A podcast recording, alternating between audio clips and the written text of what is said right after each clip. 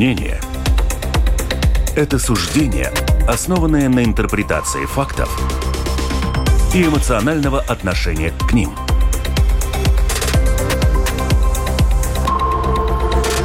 Открытый разговор с Ольгой Князевой на Латвийском радио 4.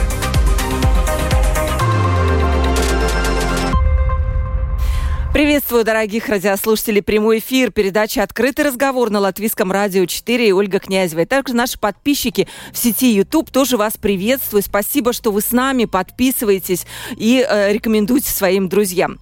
Ну, сегодня мы уже вот посмеялись в студии. Считается, что сегодня самый депрессивный день в году, третий понедельник января. И у нас вот, наверное, как по какой-то случайности медицинская тема, которая тоже связана, наверное, такими с депрессивными эпизодами в нашей жизни жизни. Но, во-первых, стоит отметить, что закон, который регулирует COVID-19, регулировал COVID-19 в Латвии, он утратил свою силу с 1 января этого года. Ну что это значит? Что, ковида больше нет? Мы с ним простились? Или он попрощался на время? Или он есть вообще? А мероприятий, которые его ограничивают, больше нет? Или будут еще? Ну, в общем, вопросов много. И, во-вторых, очень важная тема, которую мы тоже э, обсудим обязательно с нашими гостями. На форуме в Давосе, который начался сегодня, отдельная секция 17 января, а, которая называется «Подготовка к болезни X», будет посвящена вот этой самой болезни X, про которую, если честно говоря, я не знаю ничего. Но у нас есть сегодня в студии люди, которые, скорее всего, про нее знают, говорят, что она страшнее ковида в 20 раз. Я вот это узнала, и мне уже стало страшно, что же говорить. Наверняка нам всем, кто сейчас об этом ну, узнает или слышит, будет страшно. Но, возможно, нас успокоят гости в студии, которые, безусловно, имеют отношение к медицинской теме. Представлю их. Директор департамента анализа риска и профилактики инфекционных заболеваний Центра контроля и профилактики заболеваний, врач-эпидемиолог Юрий Перевозчиков. Здравствуйте. Здравствуйте. Не такая пора тяжелая, Юрий, как три года назад. Ну, полегче, полегче. У нас были интервью с Юрием, но только по телефону, урывками, где-то в обеденный перерыв Юрия. Он как-то находил время, но сейчас, слава богу, пришел к нам в студию. Представлю также представителя Латвийской ассоциации семейных врачей, руководителя клиники «Алма» Евгений Бондин. Здравствуйте. Добрый день. И у нас, я надеюсь, что есть на прямой линии по видеозвонку вице-президент Латвийской ассоциации сельских семейных врачей Айнис Залпс. Здравствуйте, Айнис. Здравствуйте, да. добрый день. Добрый день. Айнис был у нас в студии, ну, сейчас я так понимаю, что такая, такая погода, и пациентов много сейчас, потому что многие болеют, и поэтому Айнис у нас на прямой линии, но на какое-то не, недолгое время. Ну, Юрий, давайте начнем с вас. Ну, вот три года назад COVID-19, положительный тест на него, это значит э, изоляция, карантин не только для самого заболевшего, но и для всей его семьи, причем там какое-то страшное количество дней, это сертификаты, это маски в обязательном порядке, порядке. Это диз, эти средства дезинфекции, которые, кстати, сейчас невозможно купить ни в одном магазине. Я вот пробовала найти. И только маленькие бутылочки по очень страшной цене. А, сейчас это просто такой сезонный вирус, но по-прежнему люди умирают. Вот как это все соединить? Ну, можем соединить очень просто. Новая болезнь, у людей нет иммунитета, то есть восприимчив практически любой человек. Ну, сейчас у нас дети рождаются невосприимчивые, часто болеют. А при этой инфекции э, и при этой инфекции никто не, с ней не, строился, не сталкивался, и вот поэтому была заболеваемость высокая. Когда болеют люди массово, то будет определенная часть людей, которые будут болеть тяжело. И мы видели, что происходит в больницах. Это переполненные больницы, особенно когда дельта э, наступила. Это был ноябрь. И тогда мы видели, что буквально одна неделя была, когда 1600 пациентов именно с ковидом были в больницах. А что это значит? Это значит то, что э, у них особый уход нужен, изоляция. Мы не можем положить больного с ковидом вместе с пациентом, у которого какая-то другая инфаркт, допустим, то ина- иначе в противном случае будет совершенно печальный исход для другого пациента. Это одновременно это блокирование коек нагрузка на персонал и так далее. При такой ситуации просто невозможно было поступать никак иначе. При такой ситуации была объявлена международная чрезвычайная ситуация. Это не было не только в Латвии, это было повсюду. Мы видели кадры из других стран, что происходит. Вот. И поэтому в таких чрезвычайных ситуациях, конечно, нужно еще принимать какие-то законодательные акты дополнительные, которые помогли бы бороться с инфекцией до тех пор, пока не будет создана вакцина, которая будет помогать избегать э, большого случая, количества случаев госпитализации, тяжелых исходов, летальных исходов. Э, вот. И также вот эти дополнительные меры, они, конечно, были совершенно существенны, но они были необходимы определенный период времени. Далее происходило так, что люди вакцинировались, заражались, появлялся гибридный иммунитет, многие заражались даже часто, многие прививались, и мы видели, что вакцина абсолютно хорошо работали в первый период пандемии. Э, заболеваемость и э, скажем, риск попасть в больницу был в разы меньше у тех, кто был привит. Но, кстати говоря, если мы сейчас часто слышим, что вакцина неэффективна, но откуда эти данные, что она неэффективна? Если мы посмотрим на реальные данные, мы видим, что ну, как, реально нет, спасает. Юрий, как, как человек вот. думает? Сделал прививку, и я не заболел. А, а получилось, сделал прививку и заболел, но, возможно, не умер и уже хорошо. Ну да, мы ждали на, другого нам просто свойственно от думать э, такими абсолютными категориями, либо да, либо нет.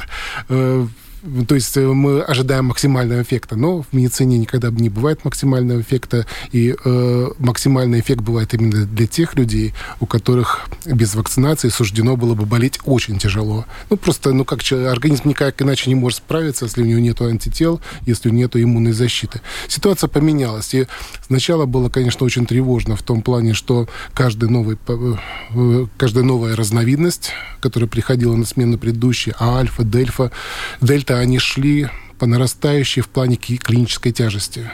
Мы видели, что ну, как каждый новый, ну, новый вид э, возбудителя вызывает увеличение количества нагрузки а на больницы. вас, как врач, вот как человек, который все это видел, вот эту статистику, что больше всего в тот момент тревожило, когда вот были пиковые значения? У вас было какое-то, ну, вот личное такое, ну, не знаю, состояние, ну, мне когда кажется, вы... что о личных вопросах там было нет, нет, сложно нет, думать там, нет, что не нет. личное, я имею в виду, ну, какая-то эмоция, которая, ну, до сих пор вы не сталкивались? Ну, эмоция такая, что, конечно, это такой вызов, который, с которым столкнулось человечество. Ну, мы, разве мы можем назвать в прошлом столетии и в этом столетии какую-то другую инфекционную болезнь, которая могла бы сравниться по количеству жертв, которые она вызвала? Вы можете Вы очень короткий, я не да. могу такую болезнь, я не знаю. Э, потому что интересно, знаете, прозвучала Всемирная организация здравоохранения, она называет цифру, что 7 миллионов, да, там, по-моему, по всему миру человек э, умерло от ковид, но при этом они допускают допускают, что эта цифра может быть во много раз больше, там 20-25 миллионов, потому что очень многие умирали от чего-то другого, им ставили в диагноз, но они были при этом больны ковидом, то есть там статистика такая. Но у нас не подведена статистика на данный момент, сколько мы потеряли жителей. Ну, у нас подводится, в принципе, довольно регулярно. Последний раз, когда я заглядывал эту статистику, она была, ну, мне кажется, полгода назад. Она за это время не особо поменялась. В общем-то, статистика основывается на медицинском заключении свидетельства о смерти. Оно поступает э, в регистр, и мы можем смотреть по кодам. Есть специальная кодификация, как э, в данном случае кодироваться случаи смерти, которые связаны или не связаны с ковидом. Есть первичная причина смерти. Это примерно 70 25, скажем так, процентов от всех случаев смертей, которые вызвал ковид. И 25 процентов это называется способствующий фактор. А что это значит? Ну, человек умер, может быть, не, не как такового ковида, он умер от инфаркта, но почему? Или инсульта, но почему? Потому что это на фоне заболевания ковида у него, иначе, если бы не было ковида, то он не умер. И статистика э, на тот период у нас была, я думаю, что она немного изменилась, ну, конечно, в большую сторону. Было 9400 к сожалению, человек, которые э, погибли, или другими словами можно сказать так, что каждый десятый в период пандемии, каждый десятый случай смерти был потому, что появился ковид. Если бы не было, то этого каждого десятого случая не было, у нас не было бы превышения смертности, не было превышения смертности в других странах.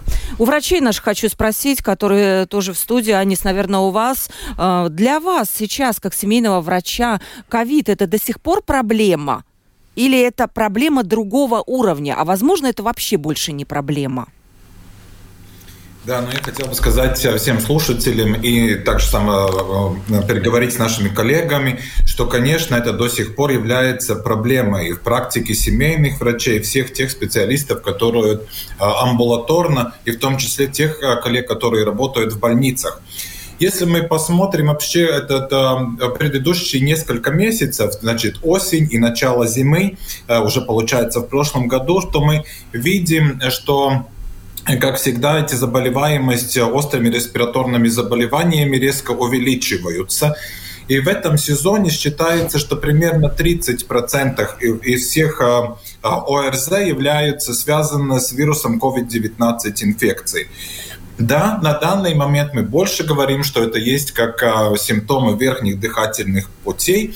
Э, и э, в такой молодежи, студентов, учеников эта болезнь протекает сравнительно легко. Но, э, как и говорил вот Юрий, что все-таки заболеваемость большая, да, не настолько тяжелая, но больных много, инфицированных людей много, и в некоторых вот популяциях это таких более уязвимых наших пациентов, которые будут э, пациенты с тяжелыми хроническими сопутствующими заболеваниями, те пациенты, которые уже в возрасте 60 лет и больше, 65 лет э, и выше – в них мы до сих пор видим это тяжелое течение COVID-19 инфекции.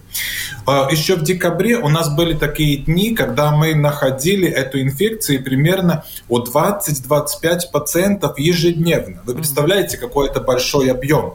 Мы уже можем говорить, что такая как эпидемия, пандемия не существует, но все равно, так, скажем так, менее официально она до сих пор имеет место быть как более легкое заболевание.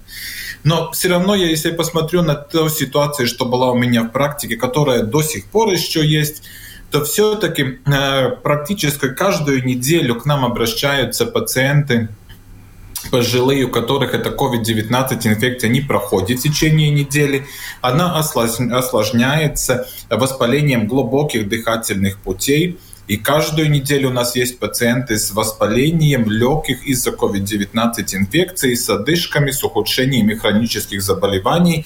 И есть также пациенты, которые до сих пор поступают в больницы и лечатся в больнице из-за этой инфекции.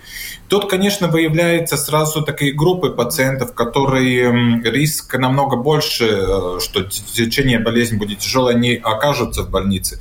Ничего нового не расскажу. Это все те же самые пациенты у нас э, в определенном возрасте с хроническими заболеваниями. И я тоже присоединяюсь к мнению Юрия Перевозчикова, что он говорил, что э, эффективность вакцин очень высока. Она и до сих пор очень высока. Но она высока на то, чтобы вот эти пациенты высокого риска не оказались бы в больнице и не умерли от COVID-19 инфекции. Э, за, эту, за этот сезон мы привели примерно 250 пациентов против COVID-19 инфекции э, именно в этих пациентов риска. И вы знаете, в этой группе ни одного тяжелого COVID-19 нету да, до сих пор. И, и, к сожалению, те пациенты, да, которые у нас не, не были привиты, те, тем это и Э, было более тяжелое течение. Да. Но, конечно, мы не можем сравнить, что сейчас эта COVID-19 инфекция такая же самая, и компликации те же самые, что, э, что были несколько э, лет назад. А Но еще что надо заметить, мы все время, если мы говорим о пандемии э, или об эпидемиях, мы всегда как бы обращаем больше внимания на то, что происходит в больницах. Сколько там людей да, в тяжелом состоянии, сколько подключено к э, искусственному э, аппарату дыхания и так далее. Но наиболее такие вот влияние на общество, на функцию работоспособности, на Э, то, как работают наши школы, детские сады, как образуются очереди, как вообще э, доступность других медицинских услуг является тем, как интенсивно эта эпидемия проходит э, в амбулаторном секторе. Если мы посмотрим, то вообще COVID-19 и грипп примерно 90% и всех больных обслуживают семейные врачи. Тогда вы представляете, какой уровень нагрузки да, появляется на этот сектор, и поэтому нам надо понимать, что в этот сезон очереди возрастают, доступность э, к семейному врачу есть может быть ограничена немного, да, чем, чем другие сезоны. Ну, работы много, да, но, но сейчас это, это COVID-19 инфекцию понемножку уже заменяет грипп, который будет такой новый вызов, я думаю, в ближайших пару месяцев э, нам всем, которые работают в сфере да. Медицины. Тогда тоже прошу ответить вот сначала вас, да, э, недолго, не, не и потом э, Евгения. Если так уж получилось, что COVID-19 до сих пор представляет опасность, почему такое разное отношение? В прошлые там три года, два года назад это было очень жестко. Человек заболел, ему надо было обязательно носить маску, надо было контактных персон выявлять. То есть много чего надо было делать. Сейчас она осталась, но ничего этого не надо. И люди часто критикуют, что вот за такое разное отношение, почему так? Может, тогда были перегибы? Mm-hmm. Или сейчас мы очень так, ну, относимся, может нет, быть, не с, нет, нет, нет. Я думаю, да, я думаю, что я думаю, что все происходит правильно. Нам не нужны а, ограничения на данный момент. Ограничения нужны в тех ситуациях, когда э, абсолютно все жители да, государства восприимчивы к заболеванию, как большие, так маленькие, так и пациенты с э, хроническими заболеваниями. И просто есть вероятность такой вспышки, что вообще медицинская система да. не справится. Понятно. На данный момент мы видим, что э, большинство населения уже переболело в свое время, э, большинство нас, населения есть привито в то время, когда они это делали. Э, вероятность и возможность тому, что э, пациенты высокого риска тоже есть доступны вакцины на этот сезон до сих пор, значит, это указывает на то, что у нас есть уже различные э, методы, как мы можем э, именно уменьшить заболеваемость в этих супервысоких э, группах риска, не затрагивая все наше большое население, школы и другие учреждения и так далее. Так что тут больше идет такая профилактика, я вижу, на уровне индивидуальных мер, в том числе вакцинация определенных э, групп риска нашего государства. И таким образом мы избавимся от этих тяжелых течений заболеваний без таких да. э, серьезных ограничений, как у нас были, которые были нужны э, пару лет назад. Спасибо большое за ответ. 28040424, телефон прямого эфира. Уже начали приходить нам вопросы, довольно-таки практические вопросы. До сих пор много-много остается непонятного. Еще раз, 2804 404 24 и, пожалуйста, еще lr4.lv, кнопка «Написать в студию». Евгений, э, есть такое мнение, все-таки тот же вопрос повторю, что в прошлый раз, вот может быть сейчас у нас правильное отношение к этой инфекции, как у РЗ, а тогда мы слишком, мы, может быть, не понимали, что это такое, было слишком много лишнего считают люди. Это маски, там даже не разрешали работать. Кстати, Юрий, хочу напомнить, что в Конституционном суде оспорили э, вот этот вот запрет на право работать э, депутатам Сейма, которые не имели тогда сертификатов. То есть очень много всего было введено слишком строгого, и многие сейчас говорят, вот, не надо было это все делать, вот сейчас все правильно. Как вы считаете? Ну, ситуация совершенно была непредвиденная, и действительно, наверное, за последние ну, лет 50 точно. Это впервые произошло. Последние, наверное, были испанка, до этого чума. То в такой ситуации самое важное, это Юрий говорил, и доктор Дзалпс, о том, что сократить количество поступающих больных в лечебные заболевания. Конечно, ни одна прививка не защищает от заболеваемости. К сожалению, несмотря на то, что вы имеете иммунитет, вы все равно можете заболеть. Но самая главная задача во-первых, снизить серьезные компликации, а в данной ситуации это была смерть. И второе, ограничить возможность заболеваемости. То есть человек все равно может заболеть, но заболеть чуть-чуть медленнее. То есть, соответственно, если его родные или близкие болеют, то есть он не заболеет сразу, а может быть чуть позже, а может быть в этот раз не заболеет, заболеет на следующий раз контакт. Тем самым мы растягиваем всю эту все это количество людей, которые все равно заболеют, на более длинный срок, пока медицинские учреждения и медицинские работники могут хотя бы принять тех уже имеющихся. Это первое. Второе, ну, будем честны, многие факторы не были известны, не были изучены. И, конечно, это в каких-то ситуациях можем сегодня задним числом говорить, что, возможно, это были перегибы. Но важно было сохранить всех тех людей, которые мы сохранили. И в данной ситуации, наверное, Э, плюс, чем минус. Это будет хороший опыт, и в будущем можем, конечно, говорить о другом. Что касается ограничений, то я бы сказал, что даже сегодня во многих э, учреждениях предлагается и вводится внутренние регламенты, что если вы заболели, если у вас есть подозрение на грипп или на ковид, сидите дома, не приезжайте на работу. Это внутреннее распоряжение, это называется уважение. И, к сожалению, я скажу, что уже задолго до ковида я в своей практике с коллегами разговариваю, наблюдаю странную ситуацию, что люди не заботятся о том, как их состояние здоровья может повлиять на других. Они чаще всего спрашивают, доктор, я умру, если пойду на работу? То есть я могу выполнять свои обязанности. И ломятся, сбив температуру или какие-то симптомы на работу. Не задумываясь о том, как другие люди в этой ситуации могут э, себя повести, как их состояние здоровья это выдержит. Тем самым в данной ситуации именно от таких э, героев очень важно было ну, принести какие-то меры более серьезные, когда мы не верим больше людям, к сожалению. Mm-hmm. И я скажу, что э, ситуация ковида многократно изменила это отношение, и сегодня люди спрашивают, а я заразен, а я могу им перенести, а когда я могу пойти на работу, хотя я чувствую себя хорошо. То есть тут мы явно видим, наконец-то, человеческие признаки, этические понимания и вообще понимание о том, что да, то, что вы сегодня уже не кашляете, у вас нет температуры, это не значит, что вы еще не можете кого-то заразить. И больше людей не вламываются в гости к своим друзьям или пожилым людям с температурой, говорят, ну, мне не так плохо, я тебя пришел навестить. Да. Поэтому в данной ситуации, возможно, где-то были перегибы, но данная ситуация это было оправданно. И второе, как я говорю, это опыт, опыт, который мы с вами все пережили, и слава богу, что мы можем говорить сегодня это о прошедшем времени.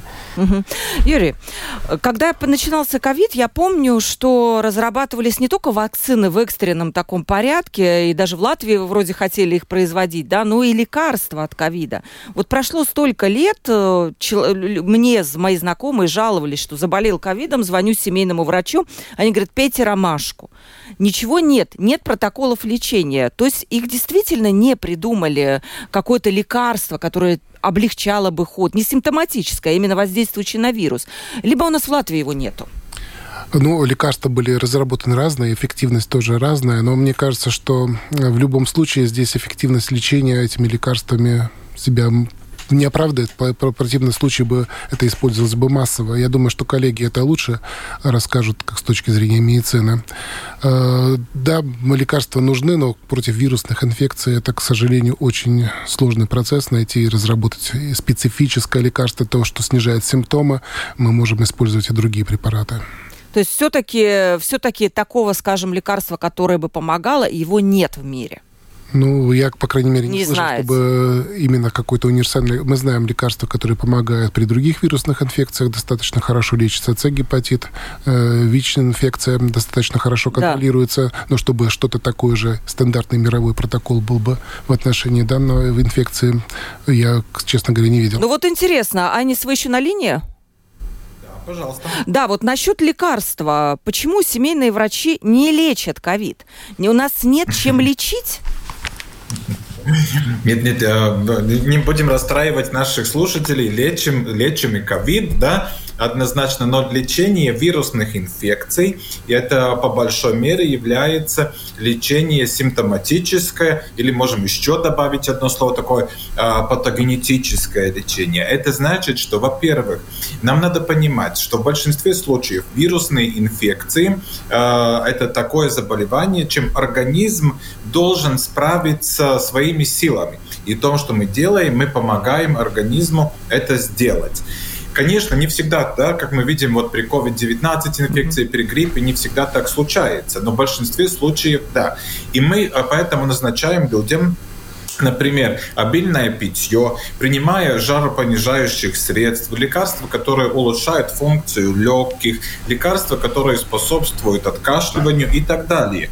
Но в определенных ситуациях при тяжелых инфекциях мы можем даже э, нашим пациентам использовать противовирусные э, препараты. Э, например, против гриппа у нас есть противовирусные лекарства, которые мы начинаем использовать первых два дня и который действует не только значит, на иммунитет человека или на самочувствие человека, а действует именно на сам вирус э, и, и Это да, да. да вам, не, вам нельзя называть этот препарат, да? Ну, я, это рецептные лекарства. Это да, рецептные лекарства, это, ну, на, на Т, в общем, да? А вот а против ковида есть такой же, который действительно... Есть. А почему семейные есть. врачи ничего не выписывают?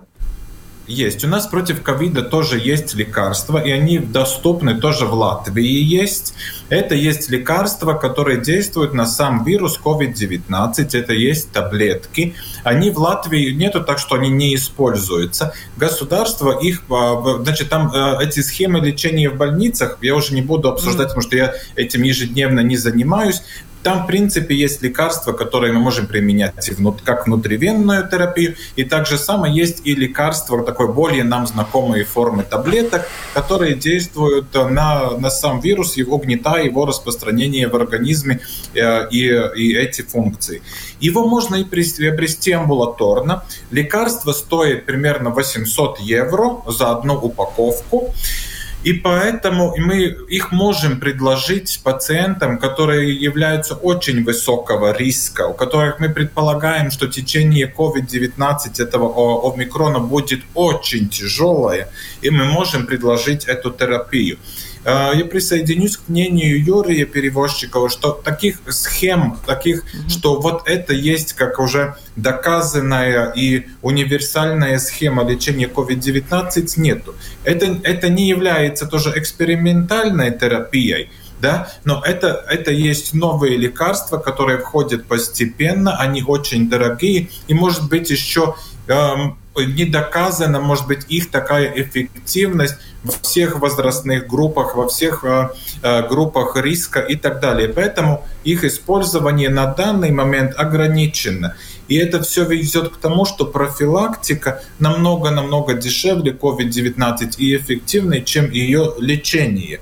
Я предполагаю, что в ближайших пару лет, если COVID-19 будет сохраняться до определенных жителей как э, тяжелая э, проблема э, с, с вероятностью на компликации, то тогда, конечно, э, и уменьшаясь ценам этих препаратов, и э, будут нам новые данные, мы сможем использовать их э, более часто. Но, в принципе, еще раз повторю, лечение понемногу входит в мир да, этой инфекции, в, даже в амбулаторную практику, и лекарства доступны в виде таблеток. Но будем смотреть, да. будем э, видеть, какая их эффективность и как они будут использоваться Спаси, Спасибо большое. Да, через, через буквально один вопрос перейду к этой страшной болезни, которая нас пугает, болезнь X. Это будет, скорее всего, вам вопрос, потому что вы, ну, знаете, что это такое.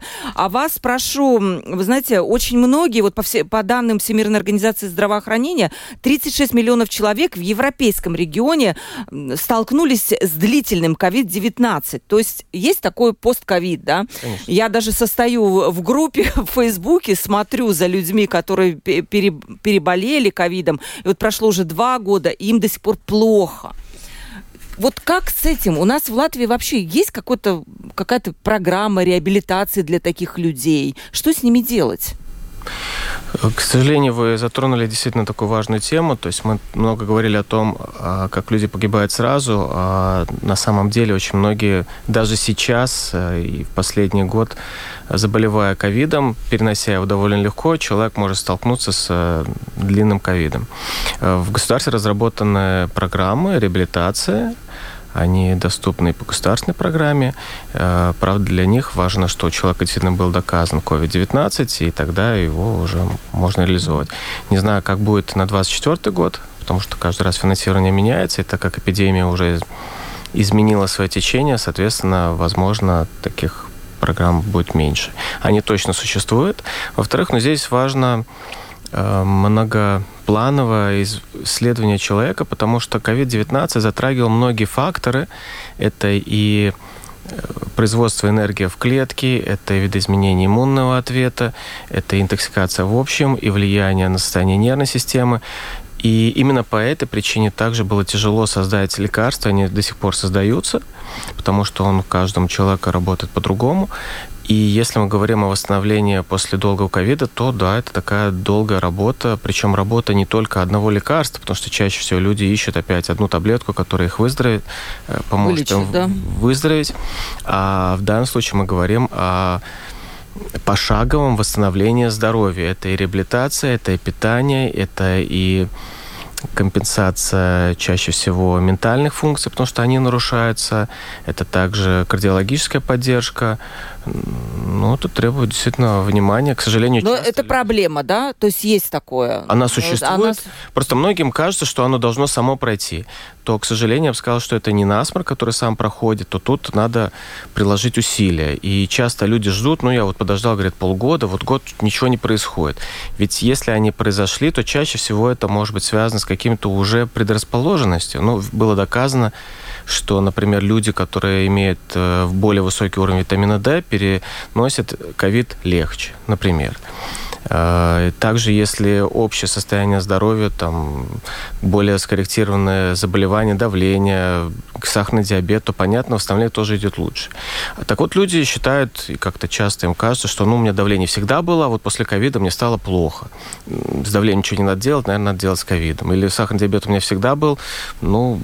то есть, другими словами, я бы сказал, что здесь нужно подходить э, многопланово интересоваться про реабилитационные программы, они существуют, по крайней мере, обращаться к семейным врачам, да, и это еще по всему миру требует огромных денежных средств. Очень много вопросов приходят. Ну, мы адресуем обязательно Юрию их. Но вот хотела бы я все-таки, а то потеряем мы эту тему, не, не хочу ее потерять. Вот что это за какая-то некая болезнь X, цитирую, способная в 20 раз превзойти COVID-19 по смертности. Это сообщается на сайте Всемирного экономического форума.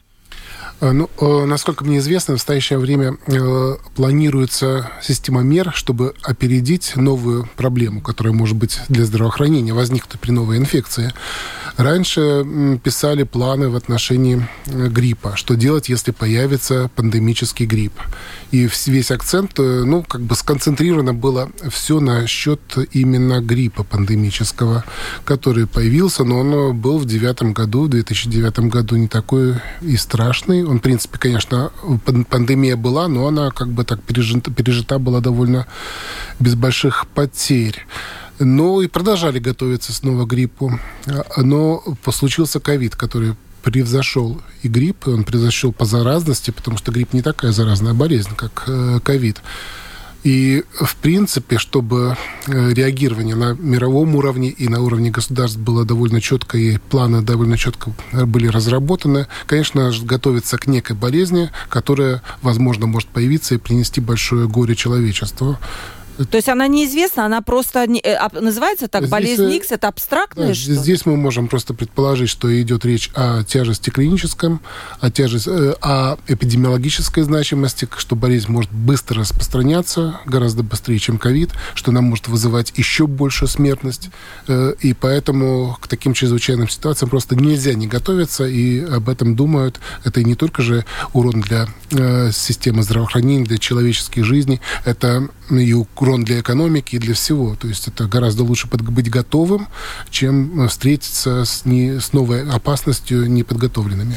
Ну, после того, что мы пережили, мы готовы, вы считаете? А, как, мы, очень много, был? мы очень много, э, очень хороший опыт, конечно же, что мы можем довольно быстро и принимать какие-то решения. Я вряд ли соглашусь с тем, что те ограничения, которые были были предприняты, были лишние ничего не было лишнего, если речь идет о спасении человеческих жизней. Если бы была какая-то опасность, скажем, ради, радиация или еще другая, то э, общественное мнение бы немножко иначе бы воспринимало, потому что это пугает больше. Но постепенно, как, и в первые месяцы ковида, мы помним, все боялись, не надо было никаких ограничительных мер. Э, люди, людей не было на улицах, все как бы сохраняли такое дистанци, дистанцирование, которое предполагалось. Но постепенно привыкли, и поэтому поменялось мнение, потому что это не может тянуться чрезвычайная ситуация очень долго. Но именно начальный период реагирования, он должен быть хорошо разработан, должен хорошо продумать. У нас есть и планы, и, ну, которые имеются на сегодняшний момент. И, а ничего нового здесь, конечно, выдумать нельзя, потому что ну, любая болезнь – это заразная болезнь. Она в зависимости от способов передачи надо бороться с именно из, прерывая цепочку распространения. Мы знаем, что цепочку распространения может прервать изоляция, выявление больных, если мы выявили больного, то он будет изолирован, он не будет дальше распространять. И пока, пока выждать момент, выждать момент, пока не будут изобретены более специфические средства, как вакцинация, так и э, лечебные, э, лекарственные препараты. Еще вот тоже, когда я читала про эту новость, про этот неизвестный патоген X, эм, Всемирная организация здравоохранения, она как будто продвигает такую идею глобальной э, реформы, глобальной архитектуры здравоохранения. Вот что это значит? Как вы наверняка следите за этими сообщениями лучше, чем я? Ну, мы, мы больше следим за тем, что действительно то, то, то, о чем я сказал. Здесь не идет ориентация на какой-то вид э, возбудителя. Здесь э, ориентация больше на то, что он вызывает большую смертность, и потому что возбудитель может быть совершенно неожиданный появиться. Э, как это было с ковидом. Никто же, конечно, не мог это предположить. А форма перестройки системы здравоохранения, это, конечно, другой вопрос, который, который я не а могу А у нас еще, э, да, тоже потом э, Евгению, у нас уже Айнис отключился. Наша система здравоохранения, вот когда все это случилось, она оказалась не готова к этому? Она оказалась готова. Почему готова? не готова? У нас и есть медицинская комиссия государственная, которая мы комиссия собирает собиралась чуть ли не каждый день, решала вопросы, поступали сигналы из больниц, какая нагрузка. У нас есть очень хорошая система, которая во время ковида была улучшена, э, то есть данные о нагрузке на каждую больницу поступают и анализируются. Мы можем видеть, что происходит в каждый текущий момент и принимать уже решения, исходя на уровне Министерства, Министерства здравоохранения, а также выходить с предложениями на более высокий уровень. Если ситуация критическая, это продолжается, мы сейчас регулярно регулярно следим, что происходит в больницах. И при... с вакцинацией, закупкой вакцин, конечно, были проблемы. Там мы до сих пор видим эти судебные процессы. И, по-моему ну, с закупкой вакцин. С закупкой да. вакцин, но я не думаю, что там была какая-то особая проблема в плане того, что сейчас, да, много, сейчас можно говорить, что вакцин очень много было куплено, но когда, если неизвестно, какая вакцина будет работать хорошо и какая вакцина будет работать плохо, это коллективное как бы решение, которое было принято на уровне Европейского Союза, разработать пакет вакцин. Потому что если мы сконцентрируемся на одной вакцине, она окажется как, астро... Э, ну, как некоторые вакцины, которые оказались менее эффективны, что тогда с нами будет? Поэтому было э, уже и заранее предположено, что будет много разных вакцин, и это будет портфель вакцин. Лучше в данном случае перестраховаться и иметь много вакцин на месте, чем иметь одну, которая не сработает в конечном да. счете. Вопросы. Давайте уделим внимание вопросам, потому что я волнуюсь, что у нас слушатели пишут. Агнеса спрашивает. 29 декабря 2003 года заболела ковидом. Температура почти 39. Позвонила врачу. Ответила медсестра. С врачом говорить мне не разрешила. И сказала, от ковида лекарств нет. Выписала бронхолитин от кашля и таблетки от насморка. С врачом поговорить так и не разрешила. Сказала, что к врачу придете, когда пройдут все сопутствующие осложнения. А как они могут могут пройти без лечения. Мне 64 года. Э, муж вакцинирован. То есть, видимо, я делаю вывод, что Агнеса нет. И переболели мы одинаково. То есть это, наверное, вопрос, может быть, Евгений, коротко прокомментируйте, это то, что говорил Анис. То, что нет вот таких лекарств для простых людей, если мы не говорим про те препараты, которые выписывают, когда вот действительно в больницах уже видят, что надо, 800 евро, которые сто, стоят. Э, как вот Агнес спрашивает, то есть получается, это нормальная ситуация? Ситуация, которую она столкнулась? Ну, таких ситуаций сейчас э, довольно много. И здесь очень важно действительно поддерживать общее состояние. То есть, если она может позвонить, если она находится дома, это значит, она может контролировать свои симптомы. Но ничего нового не изменилось. Очень важно, э, как меняется температура, как изменяется дыхание, насколько падает сила. Если все это доходит до критических э, ощущений, то, конечно, в данной ситуации ничто лучше, как больница не может помочь. Второе, если касается ковида, на самом деле есть рекомендация э, службы контроля здоровья, что после снижения общих симптомов, это, например, температура упала или общая слабость сменилась, еще три дня человек заразен, и тогда он спокойно может э, выходить в общество. И это означает, что он может посетить врача. Второе, если он все-таки чувствует себя очень плохо, но существует у нас разделение, если человек чувствует, что он умирает, он вызывает скорую и обращается к конечно, к неотложной помощи в больницу. А по поводу симптоматически, ну, каждый врач имеет свой какой-то набор, нету единой какой-то программы, потому что зависит от того, если заложен нос, если тяжело дышать, если не откашливается, если болит горло и сильно голова, на каждое из этих можно найти лекарство, и в данном случае медсестра, я думаю, может спокойненько в этом помочь. Важно что, что если у человека не меняет симптомы, позвонить еще раз. Ничего такого страшного здесь нет. Ну вот боится, боятся звонить, потому что врача не пускают, э, только медсестра. Ну ладно, хорошо. И я просто напомню, что медсестры, работающие с врачами, они имеют довольно хорошее профессиональное знание, и у меня медсестры тоже есть. Мы с ними постоянно коммуницируем, постоянно общаемся, даем рекомендации, потому что врач только один, пациентов у него за 2000, он не может просто всем ответить. Извините, это реальность. Да. Дальше спрашиваю.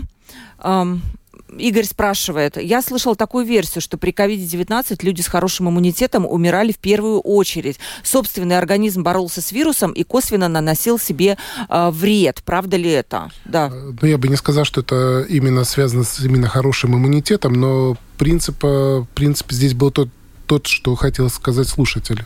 Э, то, что это аутоиммунный ответ, который наносил и, в общем-то, больше вред причиняли собственные... Таких антитела. много было случаев? Ну, вот об этом вначале говорили, потом вирус изменился, и Перестал. сейчас это уже не совсем уже актуальный вопрос, потому что легкие затрагиваются гораздо меньше, чем было в то время, но в то время, в начале, конечно, были много случаев, когда именно собственный иммунитет оказывал в данном случае не очень хорошую услугу, что бывает и при многих других инфекционных болезнях болезнях. Александр спрашивает, я трижды переболел ковид, прививки не делал. И много раз слышал о том, что люди умирали после прививки, особенно пожилые люди после третьей прививки.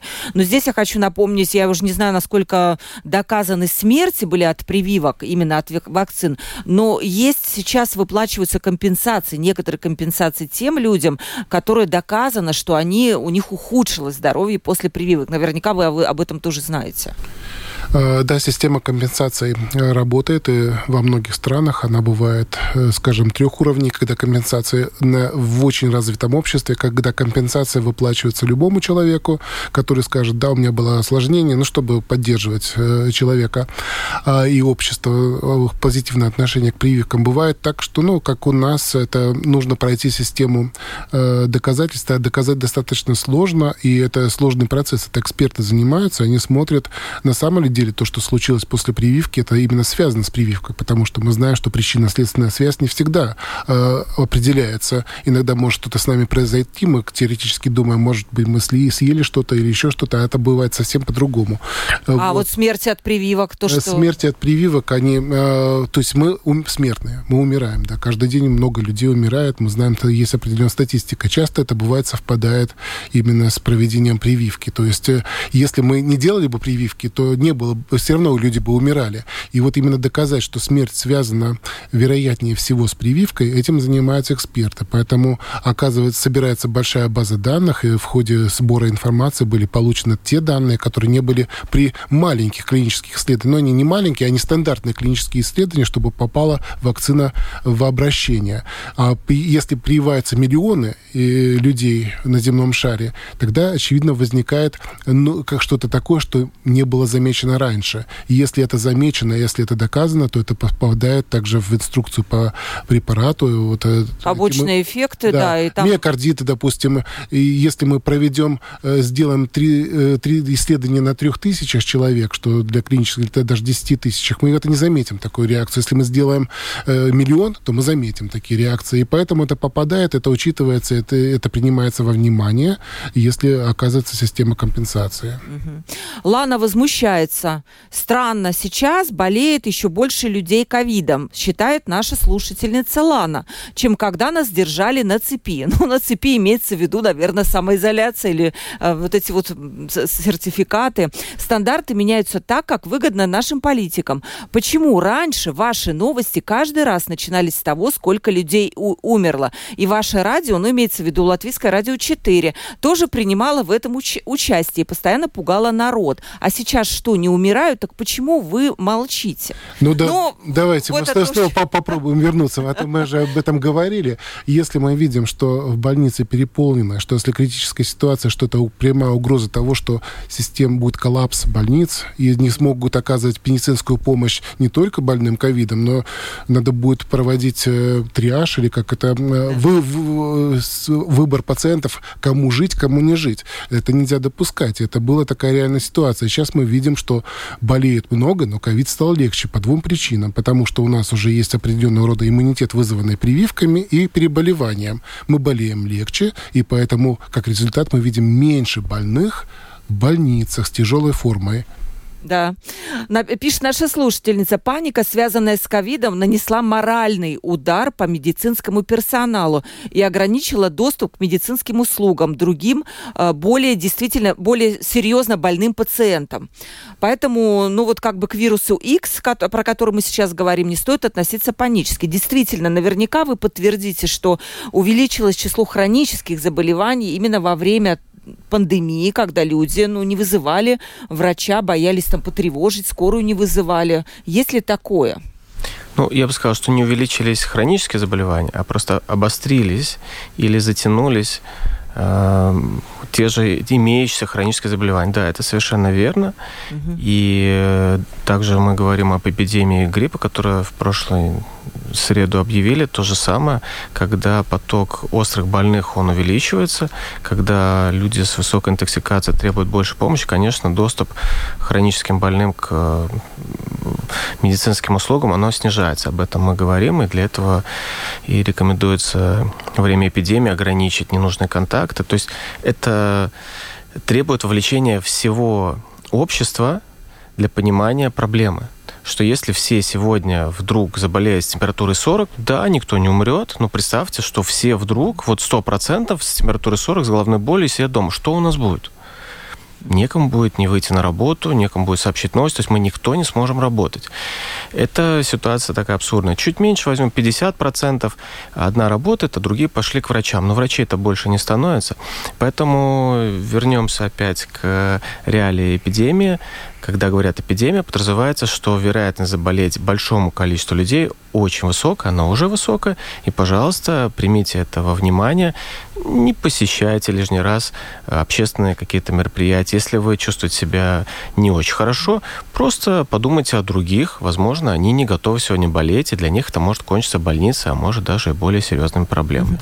А, еще добавлю, что мы, конечно, можем говорить о панике, которая нанесла какой-то вред, но мы знаем и реальные факты, что сколько было вспышек, сколько людей с другими диагнозами, которые попадали в больницы, заражались ковидом мы умирали в больницах прямо. Это же тоже факт, и мы не можем его отрицать. В некоторых странах, я говорил с коллегами, было даже так, что люди просто боялись обращаться в больницу, потому что они значно сдали, что 90% если я попаду в больницу с таким-то диагнозом, я выпишусь в лучшем случае с ковидом или, может быть, даже умру от ковида. К вам вопрос последний успеем. Господину Перевозчикову вопрос. Э, как вы прогнозируете, возможно ли вообще какая-то очередная вспышка ковидом, когда нам всем опять придется надеть на лицо маски, и опять ведут сертификаты, и при каких показателях это может случиться? Вообще, что вы прогнозируете? Я думаю, что если останется микрон, который он сейчас меняется, очень много конкурирующих штаммов между и собой. И лори есть такой, да? Да, они все меняются, но самое главное не меняется. Не меняется именно клиническая тяжесть. А почему, я уже сказал. Потому что у нас есть определенный иммунитет, и потому что мы прививались, и потому что мы переболели. И потому что сам у нас слаб, те мутации, которые происходят, они не связаны с клинической тяжестью. Но никто, конечно, никогда не даст никакой гарантии в медицине, что не, по, не произойдет такая мутация, которая была, когда менялись Именно альфа и дельта. Мутация вируса, которая может в любой момент, конечно, затронуть э, именно другие части вируса, другие части его генома, и это может вызвать, конечно, более тяжелое течение. Поэтому очень важно, во всех странах продолжают наблюдения, и все образцы, которые поступают, они анализируются на молекулярном генетическом уровне и также связаны с тяжестью заболевания. Пока ухудшение улучшения картины здесь мы не видим. Да, здесь написано тоже Всемирная организация здравоохранения, она то же самое говорит и предостерегает от того, чтобы страны демонтировали свои выстроенные в пандемию системы здравоохранения, именно готовые вот к таким вот вызовам. Мы не демонтировали ничего, а, да? Мы демон... Нет, мы э, создали новые даже, скажем, более удобные для использования системы, а, электронные ну, наблюдения, что помогает нам анализировать лучше данные. Да, то есть вы э, будете как вирусологи, да, эпидемиологи следить за ситуацией, и я так понимаю, что если вдруг мутация какая-то случится, и будет она более тяжелая, чем сейчас мы имеем, то всякое возможно. Всякое возможно, потому что здесь точно сказать, что и как Люди просто не хотят опять маски. Мы будем, э, все будет продолжаться как... Э, мы не избавимся от ковида ни в этот сезон, ни в следующий сезон. Помним, что он у нас до сих пор, как уже было сказано, одну неделю даже был 40% от всех случаев случаев респираторных инфекций. Он до сих пор, даже сейчас он выше, чем э, вирус и распространен, чем вирус гриппа. Но вирус гриппа сейчас немножко активизировался, и скорее здесь это тоже очень важно. И что еще хочу сказать, поскольку эпидемия гриппа сейчас нас ждет, это, как правило, ну, как правило, это три месяца, высокой заболеваемости, те, кто еще группы риска, кто еще не сделал прививки, есть еще возможность использовать государственную вакцину, потому что в некоторых учреждениях она еще сохранилась. Это последний момент.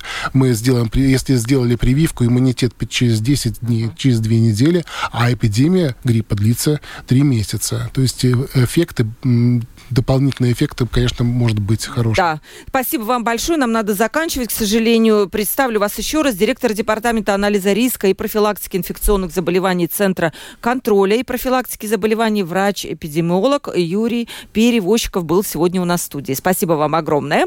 Э, также представитель Латвийской ассоциации семейных врачей, руководитель клиники Алма Евгений Бонзин. Спасибо вам огромное Хорошо. за то, что пришли и рассказали нам про этот ужасный вирус X, который еще пока не, не найден. Э, провела передачу Ольга Князева, продюсер выпуска Валентина Артеменко, оператора прямого эфира Яна Дрейман. И завтра в 12.10 не забудьте включить радио. Открытый разговор будет в это время. Сегодня всем пока.